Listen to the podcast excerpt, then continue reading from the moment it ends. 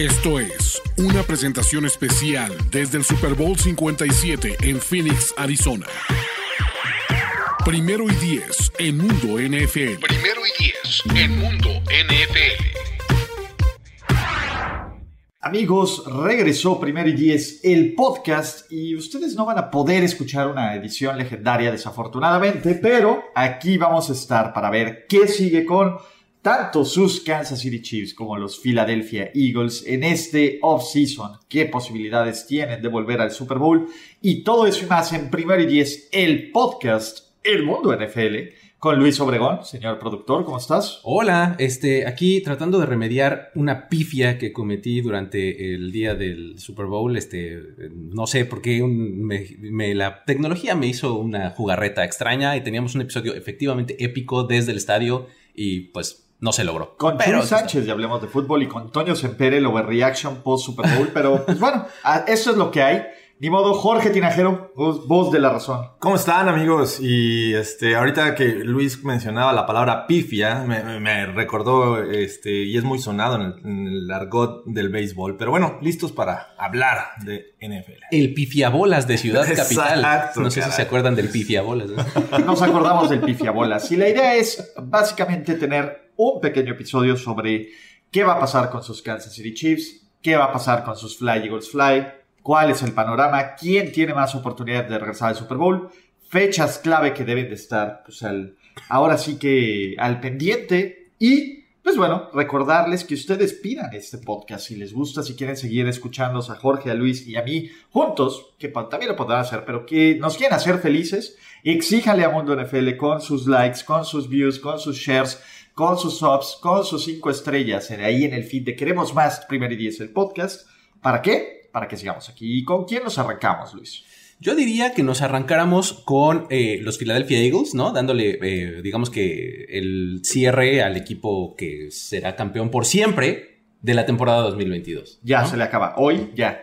Hoy que grabamos 14 de febrero, Día de la Moda y la Amistad, fueron los campeones del año pasado. Entonces, Fly Eagles Fly. Fly Eagles Fly. On the road to victory. A ver, Filadelfia ya no tiene coordinadores, ¿no? Este, y, eh, y Rich Gannon eh, Rich Gannon, perdón, este, Jonathan Gannon. yo, también lo confundo con Rich, pero, bueno. Somos muy viejos para confundirlo con Rich Gannon. Jonathan Gannon está fuera. Es un equipo que está arribita 3, 4 millones, ¿no? En el salary cap. Ahorita 8 millones. Ahorita 8 millones en el salary cap, que tendrá que hacer algunos ajustes, pero Filadelfia, sin duda, luce como el principal favorito de la conferencia nacional para regresar en el Super Bowl 58. En este momento, a, ver qué hacen el resto de los equipos en la agencia libre. Sí, o no. O sea, puede ser que no, porque te tienes. Eh, me parece que la clave es justamente lo que mencionabas de los coordinadores. O sea, eh, es un equipo que estaba muy basado en sus planes ofensivos y defensivos y la ejecución semana a semana de cómo hacer las cosas. Entonces, veremos cómo este, este staff eh, nuevo que se vaya a configurar va a poder darle continuidad o reinventar estas dos cosas, ¿no? Tanto la ofensiva como la defensiva, pues fueron eh, de los mejores equipos de los dos lados del balón. Entonces, eh, siempre es un reto, ¿no? El, ajustarse. How about them Cowboys? Ah, y aparte la, cantidad de jugadores, sobre todo el lado defensivo, que es lo que más me preocupa a estos Philadelphia Eagles. Ya mencionabas que pierdan coordinadores. Gannon fue una pieza importante en esta dirección de la defensiva, pero bueno, el veterano Fletcher Cox podría salir.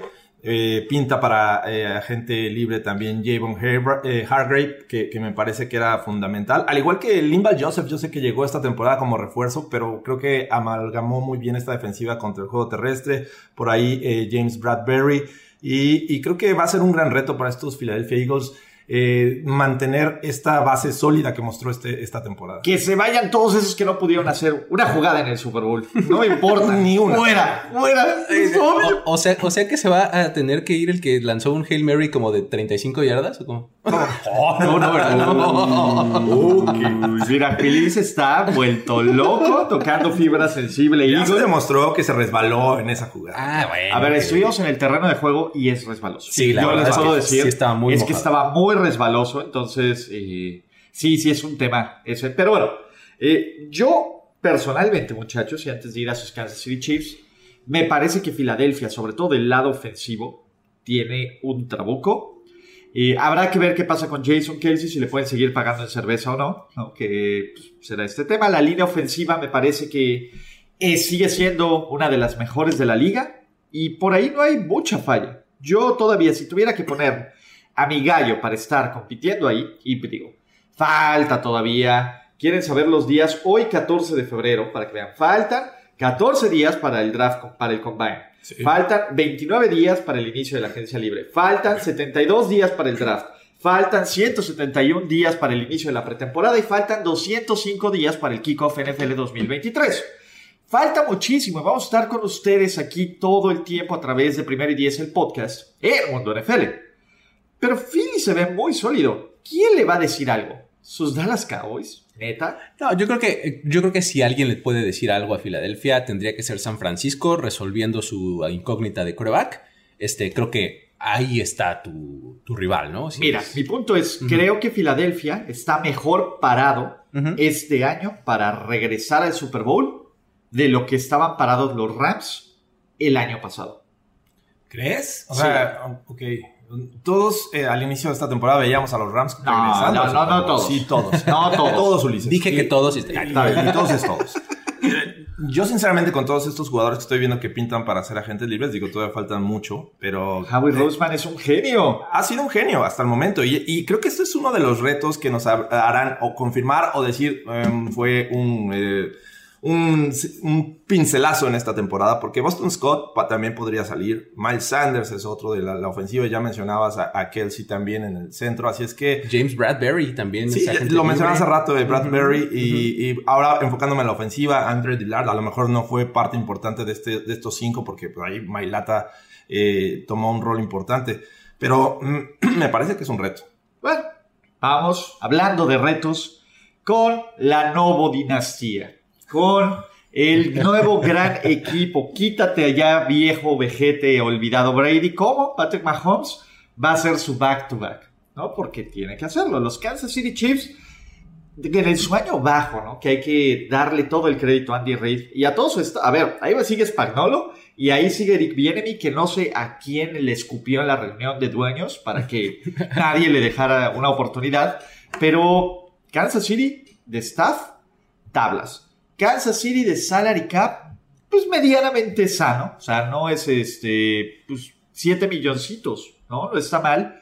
Y la verdad es que hay una prioridad en este equipo de esos Kansas City Chiefs. ¿Cuál es, muchachos? Yo digo que eh, um, eh, reforzar la defensiva secundaria. Siempre me pareció que este equipo tenía eh, en esa zona su eslabón más débil y creo que durante el Super Bowl vimos eh, esa situación, ¿no? Vimos que Jalen Hurts, cada que encontraba una cobertura hombre a hombre, la explotaba y lo hacía con éxito. Entonces creo que eh, esa debería de ser su prioridad de refuerzos. A, mí me parece que eh, lo que parte del éxito de esta temporada de los Chiefs fue la línea ofensiva, cómo protegieron a Patrick Mahomes aún con la necesidad de, evitar que se agravara esa lesión del tobillo. Y este eh, rumbo a la siguiente temporada, Orlando Brown pinta para ser agente libre. Ahí creo que es eh, una de las preocupaciones que, en las que yo me enfocaría si fuera el manager de los Chiefs, ¿no? Porque digo, hay otros muy buenos jugadores como Jerick McKinnon que contribuyó esta temporada, eh, el mismo Derek Nady en, en, la línea defensiva. Así es que la línea ofensiva eh, ha demostrado que es el, parte importante de estos Chiefs. Sí, y yo creo que Kansas City ha hecho un trabajo bien interesante en el draft. O sea, es un equipo que ha sacado a dos linebackers buenísimos. Nick Bolton pasó a ser una estrella. Y ya nos dijeron, oigan, no necesitamos receptores. Pero ¿qué tal si por ahí hubiera... Esto me encanta. alguien dijera, oye, esto es hacerme de DeAndre Hopkins. ¿Y qué te parece si te doy ahí un pixito por DeAndre Hopkins, ¿no? Imagínate eso. Imagínate a DeAndre Hopkins en ese equipo, por Dios. O sea, creo que Kansas City, eh, la gran diferencia que tienen, pero yo ya no voy a tragarme esa narrativa. Sí, la AFC está tapada, pero Kansas City tiene el mejor coreback. Kansas City tiene un head coach que ahora sí, Andy Reid ya tiene todos las del menú. Sí, la división se ve pues, más sólida, ¿no? Y Sean Payton y, Kellen Moore, Ulises. Kellen Moore coordinando ofensivamente al mismísimo este, Justin Herbert. Y Josh McDaniels y Brandon Staley y bueno, Dios Allen. O sea, solo Joe Burrow. Me parece que la, la amenaza más grande son sus Cincinnati Bengals en esa división y obviamente los Steelers que siempre son este, los, es- el siguiente año es de los Steelers con esa clase del draft con esa reconstrucción mágica pero fuera de eso y obviamente los Pats que quieren evitar la nueva dinastía pues no se ve quién pueda contener esto o sea este fue el año bajo de los Chiefs este fue el año de Ese es- purga del salary cap este Ajá. fue el año de renovación y la renovación ya está ahí Sky Moore va a aportar. Kadarius Tooney parece que fue un robo, ¿no? La línea ofensiva, sí, del lado derecho hay cosas, pero Joe Thuney puede ser el mejor agente libre que ha salido de los Patriots en la era Belichick. Sí. Punto. ¿No? Eh, tienes a Creed Humphrey, que es un gran acierto del draft. Isaiah Pacheco, que va a ser el nuevo corredor de los Chiefs que los va a estafar en el fantasy football. Entonces, todo bien. Sí, el, el asunto es que sí, sí tienen, por ejemplo, dos, sus dos corredores, Clayton Hiller, eh, pues digo, se le acaba su contrato de novato. Eh, Jerick McKinnon eh, se convierte en agente libre. Isaiah Pacheco es su hombre y tendrían que ir por alguien más, ¿no? En de alguna manera. Juju Smith Schuster también termina su contrato. Estaría increíble que fueran por alguien más. Y si no, como ya lo mencionabas, hay, eh, hay opciones, ¿no? Eh, Sí, ah, son por piezas, desarrollar. A ver, son, son, es- son accesorios. Sí, no exactamente. Son, eh, y eso es, lo, eso es lo importante, ¿no? Tienes una línea ofensiva que cada vez se ve más sólida y una línea defensiva que ha cumplido en los momentos importantes, ¿no? Entonces se ve bastante bien. Y tienen este factor que mm, por muchos años se ha visto que sucede, el, el hecho de, de que otros jugadores en la agencia libre quieren, quieren ser Es campeones. el, es el descuento. Exacto, es el, descuento, Belichick. El descuento. Belichick, el descuento Andy Reid. Y justamente podría ocurrir, ¿no? Jugadores como Juju Smith Schuster, que a lo mejor no son tan flashy, eh, se van a querer quedar en Kansas City por otro campeonato, ¿no? Pero Entonces- Kansas City neta se quiere quedar con Juju. Juju No, yo estoy dando un ejemplo. Estoy dando un ejemplo porque Juju Smith Schuster va a ser agente libre, ¿no? Eh, Sí, es pero eso. bueno, estás hablando de un DeAndre Hopkins. por Eh, eh, mi tema es ese. A ver, Kansas City dice: ¿Sabes qué? Juju, gracias por todo. Gracias por los recuerdos. Gracias con las colaboraciones con Mahomes. Tal vez fueron mejor las de Jackson que las de Patrick. Pero. Es DeAndre Hopkins. Me hace todo el sentido del mundo y me aterra que los Chiefs tengan a DeAndre Hopkins. Así que. Sí, un descuento de amigos por ser campeón de la NFL y retirarse así. Completamente. Exactamente. Pero bueno. Bueno, muchachos, este fue Primero y Diez, el podcast de qué va a pasar con sus equipos de Super Bowl. Ya saben, suscríbanse a este podcast de Mundo NFL. Exíjanle, ¿a quién le tienen que exigir, Luis? Al, al productor Caos, ¿se acuerdan de él? Al productor, pero ¿cómo le encuentran? No, nos- escríbanos a nosotros ahí en, redes sociales, arroba el Ya, Luigi. ¿Saben cómo pueden exigirlo? A ver. Váyanse en donde puedan dejar comentarios. Ah, claro, de sus reseñas y plataformas demás. y reseñas. Y es, me encanta esto. Por favor, por favor, por favor, vamos a, este, pues sí, ¿no? A, A continuar a con continuar el- con Primer y Diez el podcast. Denme Primer y Diez el podcast toda la vida. Por favor, denle sus Toda likes, la vida. Este, cinco estrellitas en, en Apple Podcast. Ahí ya vi que en Spotify también ya le puedes poner estrellitas. Sí, ya también. Entonces, pues denle En estrellas. los a- a comentarios eso, están ¿no? en Apple Podcast. Entonces- Esos se los pasa Luis en la junta con el productor Caos y le dices, ¿qué onda? Además del número, ¿no? Por supuesto, sí. sí, Además del QB rating que está altísimo en este, en este show. Compártanlo, por favor. Rólela como a Pacheco. gracias, Jorge. Gracias, Gra- Luis. gracias. Los quiero mucho y nos vemos, espero, muy pronto. En Primer y Diez, el podcast El Mundo NFL. Esto fue una presentación especial desde el Super Bowl 57 en Phoenix, Arizona.